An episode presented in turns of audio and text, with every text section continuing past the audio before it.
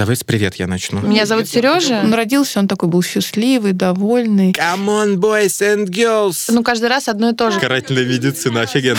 Еще раз. Я молчал просто в этот день. Ребята, вы не хотите грудное скармливание? Нет? Это потом. Оно удлиняет дело, а у Мешаешь. него нет сил, чтобы плакать. Я в театре. Нет, ну можно повторить. Не, ну все равно, чтобы мы там вот это вот... Более подробное рыдание. Ха-ха-ха-ха.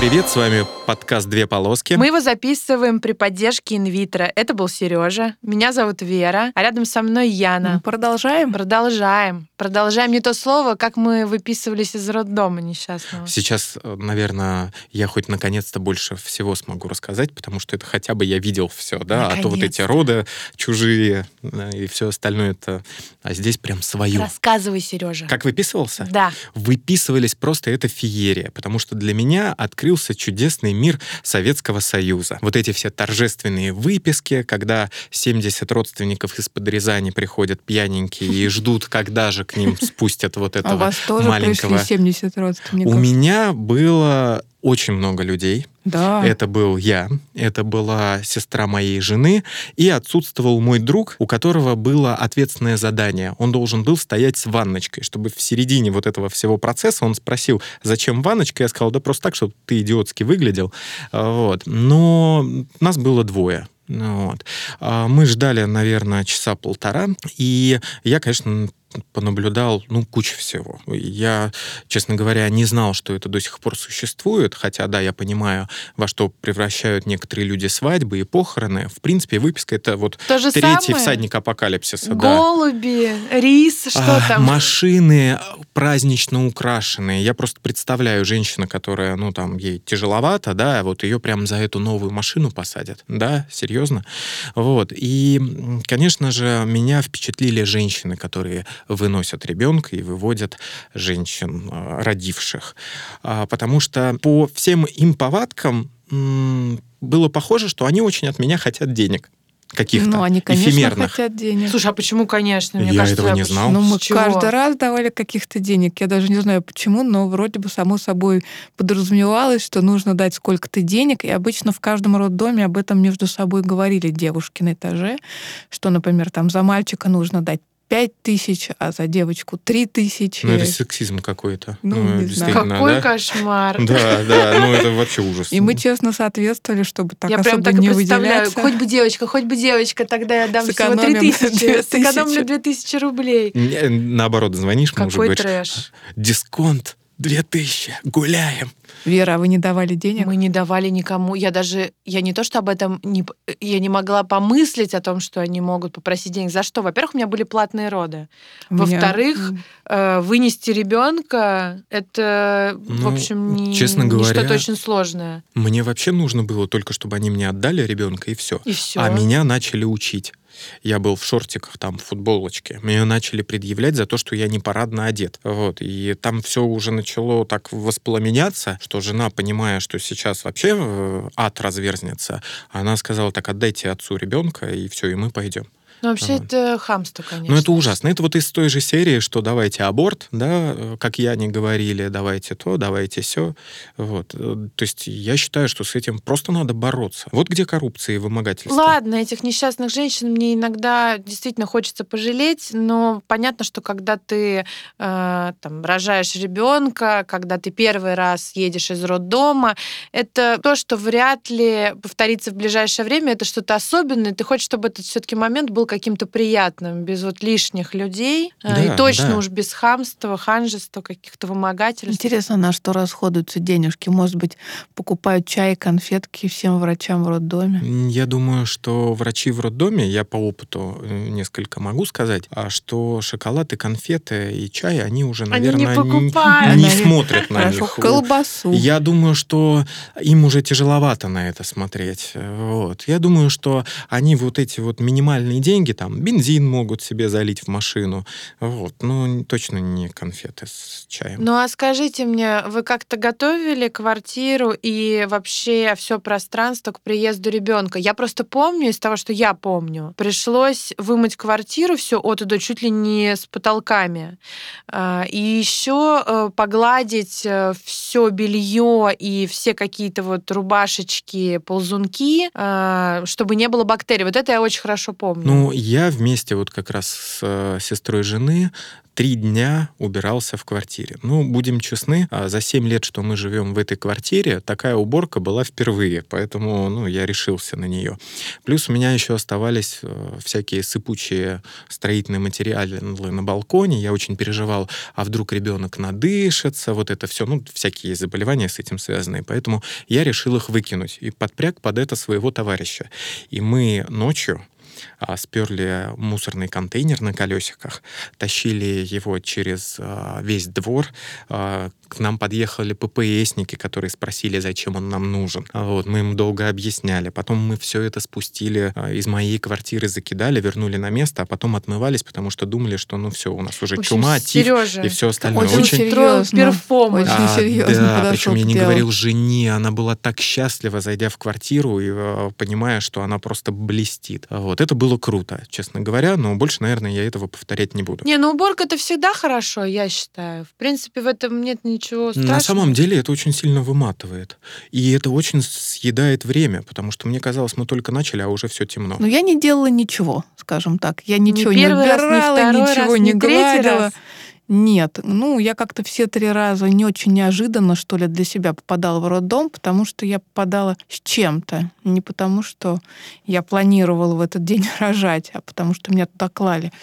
И все было ровно так, как я это покинула. Но меня это совершенно не смущало. Я с ребенком на руках как раз начинала наводить какой-то порядок. Ну, мне кажется, в первую очередь уборка нужна для того, чтобы спланировать, где будет пространство для ребенка. Мне кажется, это вот э, это требует уборки, чтобы свои какие-то вещи э, задвинуть в угол и воцарилась территория детеныша. Но мне кажется, как раз вот с этого начинается, когда ты узнаешь о том, что ты э, забеременела, вот как раз планирование пространства начинается в этот момент. То есть вот здесь, например, наша спальня, а вот у, ребенка кровать будет вот здесь. Но по факту все покупается, понятное дело, Суеверие, чистится да, и моется. Суеверие, конечно, но мне казалось, что в принципе покупать как-то за полгода до появления ребенка это странно. Я уж в последние там несколько недель купила все, потому что я понимала, что зачем тянуть дальше, ребенок уже точно родится, и, в общем, понятно. Ну, я не покупала ничего. Я считала, что не надо. Какое место для ребенка? У меня есть кровать, ребенок будет спать вместе со мной. Пеленать будем тут же, а купать в раковине. Все Я хорошо. за вот то время, пока они находились в роддоме, э, забрал то, что нам отдали друзья, и, переписываясь с женой, э, докупался. Вот, то есть я тоже ждал, пока родит, и кроватку, в принципе, я уже собирал, когда они приехали, она все равно на первое время Ну не вот нужна. Вы так основательно к делу подходите. Я поняла, почему вы боитесь детей. Если так основательно к делу подходить, конечно, страшно Каждый раз, так каждый раз не. Но Давай. я продюсер, я честно могу сказать. Я позвонила нескольким подругам, которые уже рожали. Спросила, что из того списка, который они купили, пригодилось, а что нет. Например, вот э, нагреватель бутылочки нужен, стерилизатор нужен, весы нужны. А, Если покупать э, пеленальную доску, э, пеленальный столик, то что это должно быть? Мягкое или, наоборот, твердое со шкафчиками? А, Дальше молокоотсос. Вот какие-то ряд вещей и составила свой собственный список, потому что понятно, что все индивидуально. Я, например, пришла э, к выводу, что молокоотсос — это вот вещь номер один при ГВ. Это очень удобно, это прекрасно, ты можешь выйти, при этом оставить ребенку свое собственное молоко, никаких смесей. Стерилизатор э, идеальная вещь, нужная. Он у меня работал без перебоя все время, мне кажется, каждый день. А, нагреватель бутылочки не очень нужен. Весы нужны только в том случае, если есть действительно опасность того, что ребенок не набирает, плохо ест и, в общем, как-то что-то идет не так. В целом вещь абсолютно бесполезная, и как раз это та вещь, которую я взяла у знакомых, потому что понимала, что, ну, смысл ее покупать, но раз как бы дают, пожалуйста, возьму. Мне казалось, что молокоотсос какая-то вещь, наоборот, наоборот, вредное. У меня была такая идея, что если я начну что-то откуда-то отсасывать, то молока будет выделяться больше, чем нужно, а у меня и так все время текло молоко, то есть оно как-то неконтролируемо текло, текло и текло, еще какой-то отсос. Я никогда не пользовалась молокоотсосом в итоге. Но мне, кстати, кажется, что молокоотсос еще хорошая вещь э, и профилактика от маститов, потому что у ну, многих женщин, независимо... Стас, да, э, лактостаз, который может перейти в мастит. Да, но, кстати говоря, еще молоко очень здорово замораживать на прозапас. У нас как раз э, сколько-то хранится на черный день, наверное. Я просто не знаю, зачем. Я, когда еду достаю из морозильника, эпизодически натыкаюсь на вот эти вот блинчики с молоком. А еще не знаю, как вы, но я, например, сразу себе сказала или, может быть, внушила, что я буду кормить ровно год. Ровно год. И вот, несмотря на то, что это написано в каких-то советских учебниках, да, э, сколько месяцев ты должен кормить, когда прикорм, но вот эти вещи, мне кажется, очень э, правильные и действительно через год я поняла, почему нужно кормить год, а не больше и меньше. Э, да, я понимаю, что все индивидуально, но вот у меня действительно год прошел, при этом ребенок до этого не брал ни бутылочку, ничего, и я очень боялась, что я просто не смогу как бы перестать его кормить, потому что, ну, она откажется от всех этих э, сосок и так далее. Но вот год прошел и все, и сразу она пере ну, сейчас рекомендаций чуть больше, но я бы хотел сакцентироваться на том, что у очень многих женщин начинается проблема, допустим, да, ну не получается кормить дольше, там даже, я не знаю, нескольких месяцев, и они начинают по этому поводу переживать. Ну, переживать Начинаются проблемы психоэмоциональные, да, все это сказывается и на ребенке в том числе. И вот тут вот как получается, столько и получается. Нет плохо, нет прям хорошо, да, нельзя быть, там, я не знаю, отличницей грудного ну, подожди, ну давай честно, кормить больше года, больше полутора, это... Ну, полтора. Э, ну, честно, когда у ребенка уже зубы, он все понимает, как бы взрослый ребенок к тебе подходит в общественном года месте. Понимает? Я тебе говорю, когда вот я видела детей, три года, четыре а. года, они подходили в общественных местах, как бы снимали с мамы э, футболку и э, прикладывались к груди. Выглядит дико. Ну, Ребенок да. полный рот зубов, э, там 4 года девочки был, не знаю, это выглядит ужасно. Ну еще и дети разные. Вот у меня трое, соответственно, детей, и на самом деле у них были совершенно разные потребности. Первый ребенок, э, я ему где-то месяцев 6 дала какую-то кашу, он попробовал кашу, и после этого отказывался, отказался от груди. Ему так понравилась эта каша все время требовал. Реально, еще какую-то агушу я ему дала попробовать. Все, только агуша, каша, никакой груди. Второй ребенок около года у меня тоже, как и Вера. А Последняя девочка, больше двух лет у меня, она как-то привыкла к этому молоку. Вот на ночь она только засыпала с молоком, иначе не получалось. То есть все затянулось. Ну, все разные просто. Все как-то по- по-разному Ну, на ночь еще я тоже понимаю, потому что я там последние несколько месяцев тоже уже только ночью кормила. Просто э, я не знаю, может быть, это тоже какой-то признак моей неинклюзивности, но когда я вижу в общественном пространстве, где я нахожусь, это там ресторан, не знаю, может быть, бассейн, да все что угодно. Вот какого-то взрослого такого четырехлетнего ребенка, который подходит и прикладывается к груди, ну, не знаю. У меня один вопрос. Где все эти места? Потому что я, честно я говоря, не видел не вижу, ни разу да. такого. И вот, кстати... Я многое видела. Такой момент жизни. Э, как раз-таки с кормлением в общественных местах. Меня, честно говоря, очень сильно пригорает, когда начинают говорить, что так нельзя, и все Ой, остальное. Нет, это что... я с тобой абсолютно согласна. Я кормила всю дорогу в общественных местах. Вопрос Сейчас просто, как ты это одежды, делаешь? Столько всяких укрывашек, да, что, ну, надо быть совсем отмороженным человеком. Я тебе про другое. Подожди, слушай меня внимательно. Я говорила все-таки про ребенка, которому 4 года. Ну, представляешь, он у тебя поиграл в песочницу, он у тебя уже говорит, он у тебя уже ходит в детский сад, он уже полноценный член общества. Э, и... Нет, он еще работать не может. Работать не может. Но мы таких детей мало видели все-таки, это что-то исключительное. Я вообще не видел. Ну все, хорошо, вы меня убедили, их нет.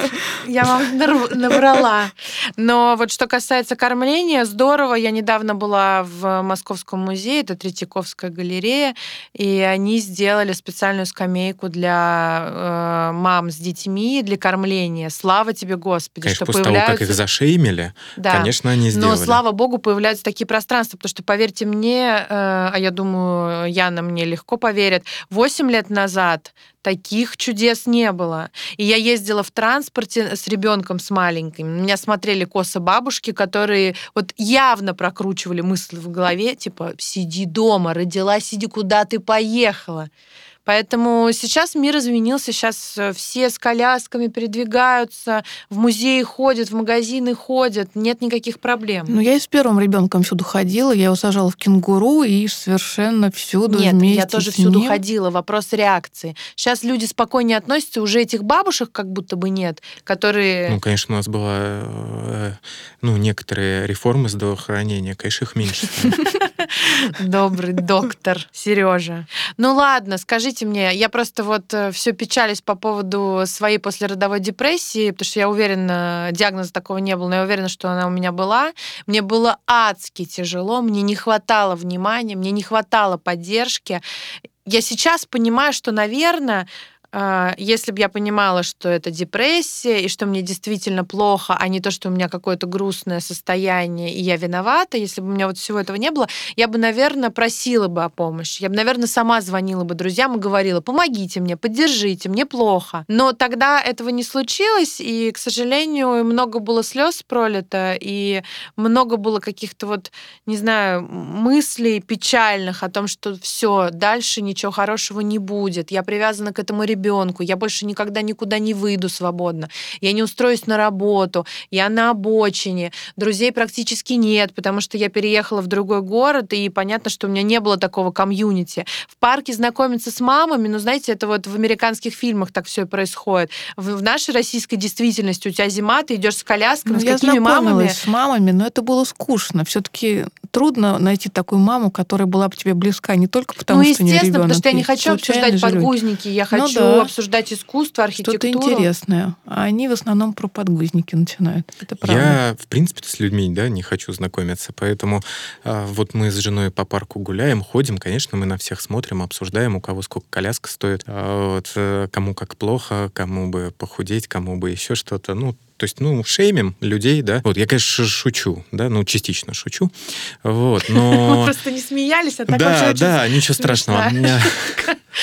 Вот, и э, к нам приходили друзья, много приходили друзья. У нас тоже первые полтора месяца это были черные полтора месяца, потому что люди в роддоме, я еще раз повторюсь, не выдали инструкцию по тому, как обращаться с ребенком. А. Они и устно не сказали. Ничего не сказали. Мы, как люди с медицинским образованием, это все не проходили, потому что, ну, почему-то это же не проходится. Зачем это знать врачу? Вот. Но а, и я, и жена начали шерстить э, всякие источники информации, Всемирную паутину. всемирную паутину, да.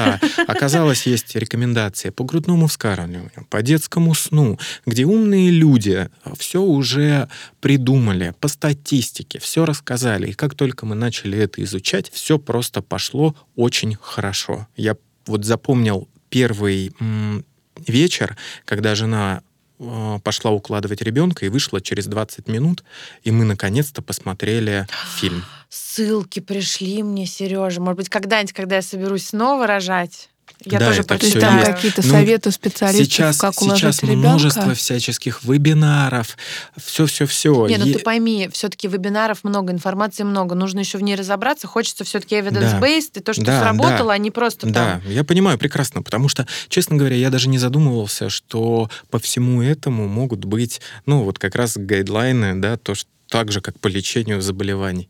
Прежде чем мы продолжим, хочу напомнить всем слушателям нашего подкаста, что компания InVitro подготовила для вас специальный промокод две полоски, который предоставит скидку в 20% на анализы в сети лабораторий. Все подробности вы можете узнать по ссылке в описании подкаста. И не забывайте, что имеются противопоказания, обязательно получение консультации специалиста, и также обращаем внимание, что Постановка диагноза по результатам лабораторных исследований должна выполняться лечащим врачом. А теперь вернемся к подкасту.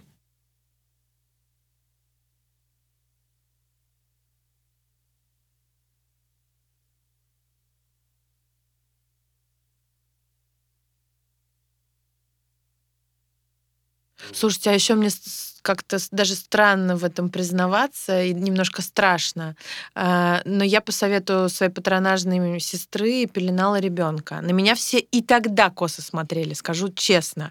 Потому что это как будто бы очень такая советская методика и рудимент, но мне казалось это логичным. Ребенок не мешает себе руками. Мне казалось, я нормально его пеленала без ошибок, но вообще... Это абсолютно верно. Единственное, что сейчас человечество придумало коконы, слипики, которые просто застегиваются, и ручки, ножки не двигаются, и это действительно не мешает спать. И просто скотчем так скручиваешь Нет, нет, просто там закрывается все, молния, очень красивенькие они есть. Слава тебе Богу, потому что, честно говоря, так намучилась с этими пеленками. Это кошмар. Она еще посоветовала, ну, патронажная сестра, что нужно определенные пеленки покупать, чтобы они были и не толстые, и не тоненькие, и чтобы, значит, шва, швы как-то были какие-то аккуратные, бесшовные. В общем, это кошмар и катастрофа, потому что одни были жесткие и твердые пеленки, а вторые были немножко тянущиеся. А тут-то надо, чтобы все, значит, крепенько тельце лежало. В общем, я не знаю, но это какая-то боль. А, жена два раза дома попыталась запеленать. Я посмотрел, подумал, ну так нельзя. Это был просто комок завернутый. Я говорю, проще просто тебе было так перемотать в шарик, да, и все. Попробовал сам. Подумал, что, в принципе, сначала надо попробовать самому, потом комментировать другого человека. И мы вспомнили, что у нас действительно есть слипик, запихнули в слипик, и все, и больше не вытаскивали, то, ну, да, только на покормить. Больше не вытаскивали никогда. Да, и только подбирали уже по размеру. Я никого не пеленала, но я очень много детей держала на руках. То есть в основном они у меня на руках засыпали, я их куда-то клала, что-то свое делала, потом они просыпались, я их снова брала на руки. То есть все младенчество, все дети у меня протусовались на руках, в моей Но видишь, кровати. ты все-таки действительно сильно отличаешься от меня. Да, я какая-то другая. Нас тоже, мы тоже, ну... Я просто, честно, я пыталась поменьше как раз держать на руках. Мне, видимо, необходимо было свое собственное пространство, что, естественно, держала ребенка. Естественно, я, но я старалась не укачивать, чтобы ребенок не привыкал и засыпал сам. Лишний раз тоже пыталась не брать, э, потому что мне как-то было сложно. И понятно, что потом, когда а, ребенок начал держать голову, я как-то могла его в слинг положить и освободить руки. Но в целом это вообще напряжно. Я, кстати, хочу сказать вот от лица отца, да, и для других отцов, что очень важно, чтобы вы подменяли свою ну, мать своего ребенка. Потому что если вы приходите с работы, понятное дело, что ну, усталость, все дела, но она, скорее всего, вымотана еще больше. И даже то, что вот взять ребенка на руки, это позволит там сходить в душ, просто в туалет, просто там, я не знаю, да что угодно сделать, просто отдохнуть от ребенка. Это очень важно. Ну, а да, на самом вот деле... Особенно поесть почему-то забываешь. Что-то с едой какая-то проблема. То есть до я до сих пор вспоминаю эту гречневую кашу, курицу и гору укропа. Это никак не помогало ребенку. Живот болел и продолжал болеть. При этом я не чувствовала, что мне вкусно. Мне казалось, что я на этой вечной пожизненной диете и так всего себя лишила. Но как бы еще и вкусно поесть не могу. Самое главное главное, что с позиции современной медицины диеты нет. Ешь, что хочешь. Ну, ну, понятное дело, если есть какие-то аллергии, да, ну не надо э, есть аллергены. А так, ну, я помню, все, что, что я все время чай с молоком пила. У меня была идея, что надо пить чай с молоком, будет молоко. И в итоге я его пила, пила, и очень плохо, собственно, питалась. То есть практически ничего не ела. Но это чудесно помогал сбросить вес. То есть буквально через месяц у меня уже весь беременный вот это вес круто, потому что я-то в итоге сбросила только после того, как перестала кормить, вернулась в свою как бы до э, родовую, родовую. Э, я вернулась, в общем, в свою форму и стала даже еще худее, но это произошло только вот после того, как я перестала кормить, и кто-то мне сказал, что, оказывается, выработка молока не дает организму похудеть. Ну, это не совсем так. Э, скажем так, выработка молока позволяет есть намного больше, чем обычно. Ну, и если не, не есть, так то сильно прибавлять. Похудеешь. Мы глобально, в принципе, еще до ребенка дома не готовили. То есть у нас изначально это была э, некоторая проблема внутри семьи. Потом я подумал, что да ну и фиг с ним. А, вот. И мы просто готовую еду я покупал, когда ехал домой, разогревал, и мы ели. То есть все хорошо было. Мне даже спокойнее, что ребенок на ГВ, то есть не надо париться о его еде Это же круто. А скажите мне еще такую вещь, может быть, я опять буду выглядеть э, матерью-кукушкой, но я, честно говоря, не варила сама брокколи, не превращала его в пюре, и то же самое не делала со всеми остальными овощами, мясом и так далее. Я спокойно покупала баночки и прекрасно кормила ими своего ребенка. Вы скажите мне, пожалуйста... Вера, я еще хуже тебя. Я не давала ребенку ничего того, что мне самой не нравилось. То есть я вообще не давала ему никакого мяса, никакого брокколи, пока он не вырос достаточно для того, чтобы есть это собственными маленькими Это, зубками. кстати, правильно. Да. По рекомендациям, да. Да, Если вы просто- что-то сами не любите, сами не любите есть, сами не любите делать, не надо впихивать это в В ребенка. смысле, а если я все люблю и все ем? Ну, Ну, значит, А брокколи баночки такие полезно. я не знаю, я открывала баночку, мне казалось, она такая мерзкая, она так плохо пахнет, какое-то мясо, фу. И я в итоге так никак, никакую баночку, ни с какой брокколи, никакому ребенку не Ну, скормила. подожди, а чем ты кормила?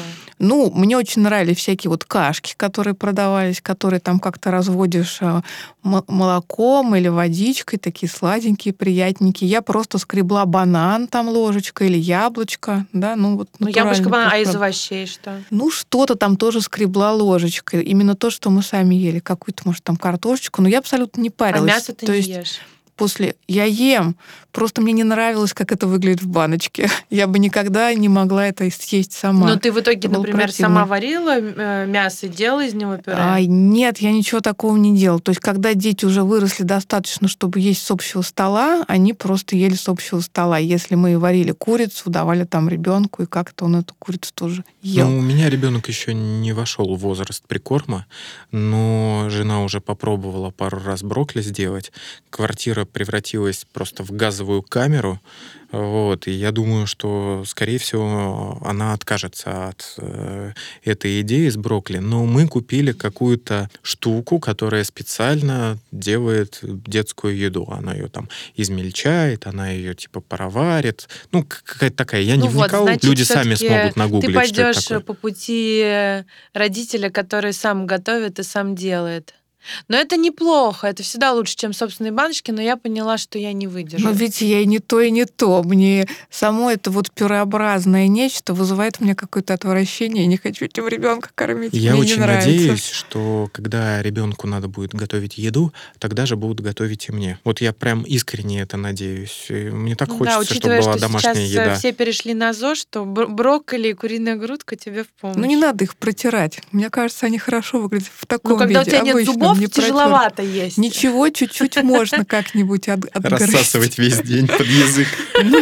Положи себе брокколи под язык, малыш. Да, это как в песне с карамелькой за щекой, да, вот так с брокколи за ну что ж это щекой. брокколи? Можно подумать, он прям без Ну, брокколи считается полезно. Вот я не знаю, как у вас, но всегда прикорм, вот когда врач вам что-то говорит или что, все начинается с брокколи. Оно, правда, как бы там есть, основа основ. Ну вот все мои дети были лишены этого прикорма, возможно, поэтому у них есть какие-то проблемы а в картошка жизни. это крахмал, то все не полезно. Но она Вот хотя бы не так брокколи. мерзко выглядит, у нее нет такого запаха.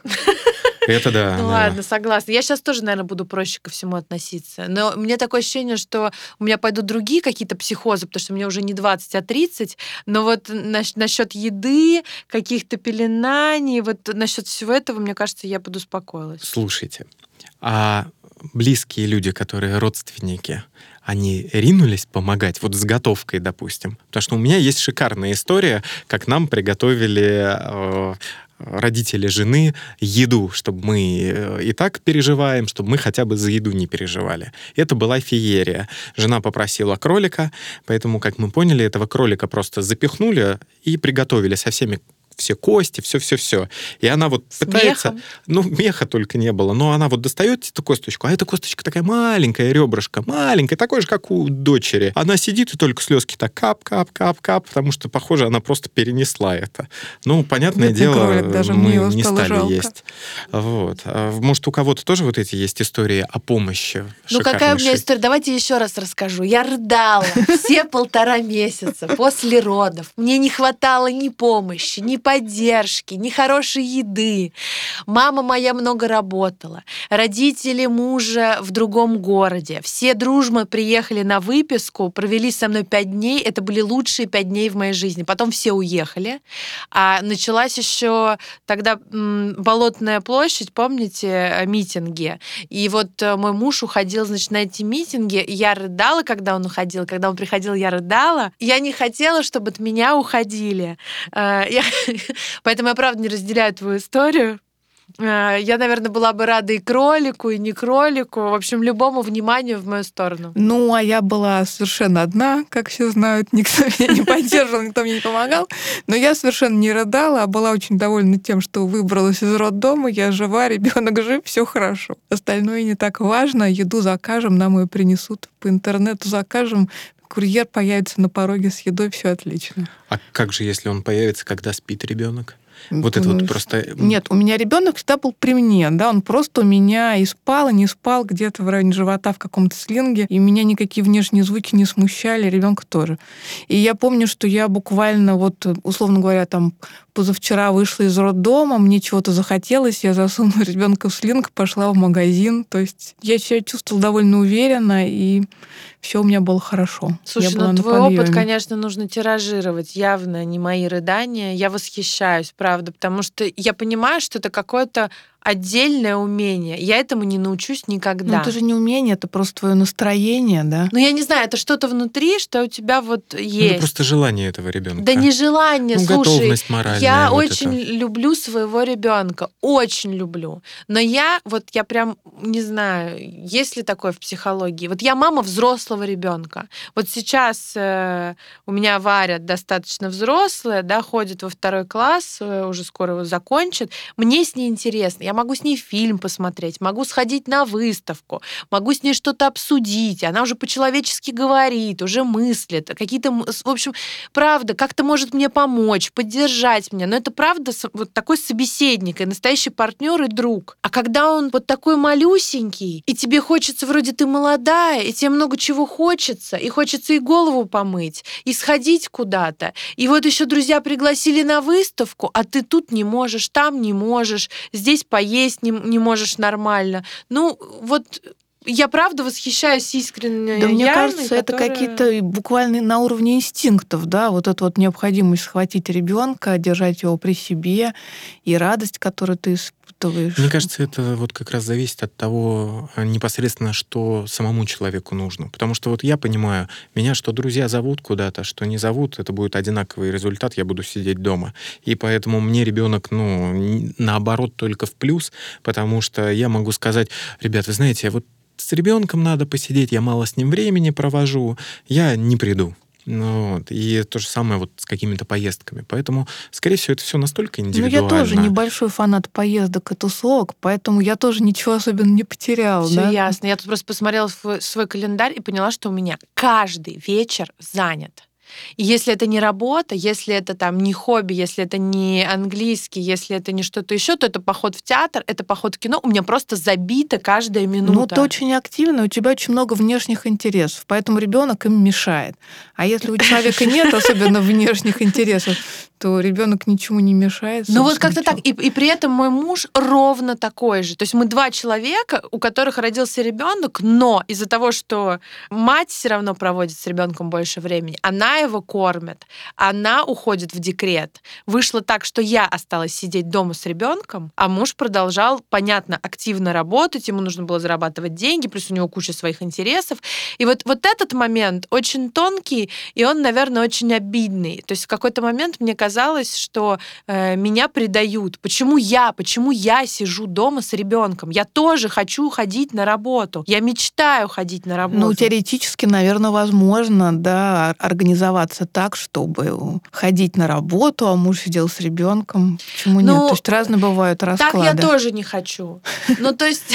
Я, кстати, хотел поделиться некоторым опытом и э, сказать, что на самом деле первый месяц после выписки ребенок не требует так много внимания, как потом. Потому что считается, что первый месяц это, ну, скажем так, просто вне организма матери, да, дальнейшее развитие проходит, ну, хотя его можно сравнить с теми же процессами, которые происходили, в, когда он был еще внутри. Вот, и на самом деле мужчина, ну, отец, может взять отпуск где-то на третью, четвертую неделю после выписки. И тогда он очень-очень сильно поможет. Вот, и тогда не будет вот этого ощущения, да, что все отдельная жизнь у человека. Вот, и еще немножко обнадежить хочу, что вот эти первые две недели реально еще хоть как-то чем-то женщина может заниматься. Там посвятить себе какие-нибудь полтора часа, да, между вот кормлением, там посмотреть тот же самый фильм, еще что-то. Потом немножко будет потяжелее. Ну, тут не соглашусь. У меня, на самом деле, с самого начала, после выписки из роддома, все было вот расписано. Я бегала, только укладывала, мыла, готовила, что-то еще делала. И так продолжалось довольно долго. Потом, наоборот, я уже как-то выдохнула, поняла, что ребенок развивается нормально, голову начал держать. Вот как-то на второй, третий месяц мне стало существенно легче. Потом я просто уехала обратно к себе в Петербург. Там у меня как раз подруга родила, мы вместе гуляли. В общем, все было хорошо. Но вот э, про третью-четвертую неделю я подумала, что в следующий раз, если я буду э, составлять брачный контракт, я обязательно впишу туда еще и вот эти обязанности, чтобы уж точно ничего не случилось, и по полной себя подстраховать. Ну, я не очень тоже согласна, на самом деле, про третью-четвертую неделю, потому что дети все разные. У меня первый ребенок был очень крикливый, и он орал, мне кажется, год. А вторая девочка родилась очень спокойно. Она вообще не орала. Ни в первый месяц, ни во второй, ни в третий, ни в какой. Все с ней было хорошо. Вплоть до того, что когда к нам пришла патронажная сестра, когда я выписалась с роддома и стала осматривать ребенка, она вертит этого ребенка так, сяк, эдак, а ребенок все улыбается, улыбается. Но не улыбается, но никакого недовольства не выражает. Патронажная сестра говорит, какая-то она у вас маленькая, хиленькая, у нее даже сил нет, чтобы плакать. Но вот она действительно была такая вот девочка, она не плакала, у нее все было хорошо. Потрясающая история. Обожаю патронажных сестер. Обожаю. Слушайте, это патронажная сестра. К нам пришла а, педиатр, по идее, да, к грудничку. Да, пришла просто замечательнейшая женщина с фонендоскопом не для ребенка, с большим. Ну, то есть там весь фонендоскоп. Батюшка, да педиатр. Как, э, да, сердечко моей дочери. Вот, что-то слушает. На мой вопрос, а вы реально что-то слышите? Потому что в этот момент у меня играет радио. И, ну, как раз, ну, такая одна из самых тяжелых композиций, которая могла прозвучать на этом радио, она и звучала. Она меня не попросила вы выключить радио, как нужно по пропедевтике. Вот. Она стала возмущаться из серии, ну, я больше всех знаю, еще что-то. Вот. И пришлось в нее тыкнуть своим дипломом, своим местом работы, а потом еще и через э, знакомых э, немножко на нее повоздействовать административно. Вот. Больше она к нам не приходила, звонила заведующая поликлиники, да, извинялась, но мы все равно перезаписались в другую, потому что, ну, это мрак. Я вообще теперь боюсь представить, какие люди иногда могут прийти к э, маленьким вот этим детишкам, которые просто технически неграмотны. Ну вот, кстати, о врачах из поликлиники и так далее. Я говорила вам, что я рыдала, да, первые полтора месяца было, да, Неоднократно. Да? Ну вот, потом я успокоилась, и вроде жизнь наладилась. А дальше какой-то очередной обход в поликлинике. Ну, я уже в хорошем расположении. Я вернулся из Петербурга. Ребенок голову держит, вес набирает. Я, значит, э, вес тоже не теряю. Ем. В общем, все хорошо. Прихожу я в поликлинику и пошла по всем врачам врачам. Я не помню просто в какой-то месяц, но вот этот вот обход по всем врачам. Ну, по-моему, в месяц и как раз делают. Нет, вот это как-то, по-моему, попозже было. И тут как началось, один врач говорит, ой, она у вас что-то, наверное, ходить не будет, какие-то сложности. Ужас какой, господи, боже а, мой. Вторая начала говорить, у нее такой нарост на ушке небольшой. Она говорит, а, следите за ним, из него потечет гной, и вам не, не получится спасти, вам нужно, значит, все время следить. Короче, каждый что-то сказал, причем в плохое. Я вернулась домой, я так рыдала, потому что, ну, тут уже рыдания, они связаны не с моим каким-то плохим настроением или упадком или еще чем-то, а просто, ну, реально каждый врач сказал, что что-то не то с ребенком. Но я, естественно, собралась, я все-таки э, девочка из интеллигентной семьи, э, получившая хорошее образование, я понимаю, что информацию можно перепроверить, и всем подряд верить не нужно. Э, поэтому я нашла все контакты хороших врачей, и педиатра, и ортопеда, ко всем записалась, ко всем сходила провериться, выяснила, что все идеально, никаких проблем, и просто вот эти тетки, я не знаю, правда, то ли они от незнания, чтобы перестраховаться, то ли им, в принципе, приятно излучать негативную э, какую-то информацию и так далее, но вот ясно одно, что лучше, если вы э, психологически не так стабильны, как я была в тот момент, лучше сразу идите к хорошим проверенным врачам. Ну, мне в этом плане проще. У меня подруга педиатр замечательнейшая, и я ей полностью доверяю, и поэтому мы сразу к ней поехали. Несмотря на то, что она как раз в момент, как родилась дочь, она ушла из обычной поликлиники уже в частный центр. Я подумал, да, ну фиг с ним, потрачу деньги. Все равно же не благодарил а роддом туда отнесу. И, в общем, все хорошо. И я действительно советую сразу озаботиться вопросом педиатра. Может быть, в тот же момент, когда и поиски гинеколога начинаются, сразу же уже так и присматриваться к педиатрам. Ну, денежек, конечно, жалко. Думаешь, придешь в поликлинику, там все бесплатно. Я только хотела сказать про деньги, что у меня тоже была психология человека, что у нас медицина бесплатная. И вот только сейчас, когда мне 30 лет, я понимаю, что за какие-то вещи лучше заплатить. И, и пусть это будет, не знаю, какая-то, может быть, даже и не маленькая сумма, но если это будет очень хороший врач, оно того стоит, поверьте, потому что пролитые слезы, нервы, психозы, перепроверка диагноза, а, потом какие-то непонятные анализы, которые выписал неквалифицированный врач. В итоге вы попадаете не только на деньги, но еще вот и на все вот эти нервы. Ну, я могу сказать, а, как сотрудник, когда-то сотрудник стационара и столкнувшийся с лабораторией стационара, честно говоря, я больше частным лабораториям доверяю чем э, лаборатории в какой-то поликлинике или даже в больнице. Ну, не всех, конечно, может быть, я сейчас опять всех под одну гребенку, да, как у нас любят, а это неправильно. Но вот по э, своему субъективному мнению мне проще заплатить деньги даже за анализ. Ну, я обычно действую так. Если мне кажется, что, что все ничего, можно и бесплатно. Если мне кажется, что что-то не так, я уже обращаюсь к платному доктору то есть как бы по показаниям. Вообще есть лайфхак. Некоторые специалисты, они, а, допустим, днем да, работают на благо общественности по УМС бесплатно, а потом к ним огромная очередь платно в какой-то клинике. И если попробовать ну, узнать, то можно попасть и к крутому специалисту а, да, в обычной поликлинике. Поверь мне, вот эти врачи из поликлиники, в которые я ходила, они точно не работают ни в каких платных клиниках и нигде больше не, не подрабатывают, кроме вот этого святейшего места.